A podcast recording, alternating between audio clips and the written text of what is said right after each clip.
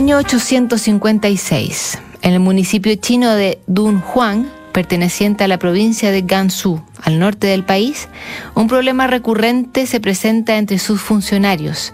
Tras participar de una cena, el alcohol era más que el recomendado y el comensal actuaba de manera bochornosa e incomodaba a sus anfitriones. Tan extendida está esta mala costumbre que el municipio le encarga a su departamento de etiqueta que elabore una carta tipo para que los funcionarios resacosos ofrezcan disculpas a los dueños de casa ofendidos. Carta tipo. Ayer, tras haber bebido en exceso, me embriagué hasta el punto de transgredir todos los límites, pero no era consciente del lenguaje grosero y ordinario que empleaba. A la mañana siguiente, después de oír a otros hablar del tema, me di cuenta de lo que había ocurrido, tras lo cual me vi sumido en la confusión y dispuesto a que me tragara la tierra de pura vergüenza.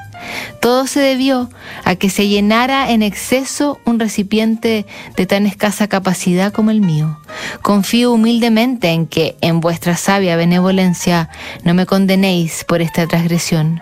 Dentro de poco os visitaré para disculparme en persona, pero entre tanto os envío esta comunicación escrita para que sea objeto de vuestro amable examen.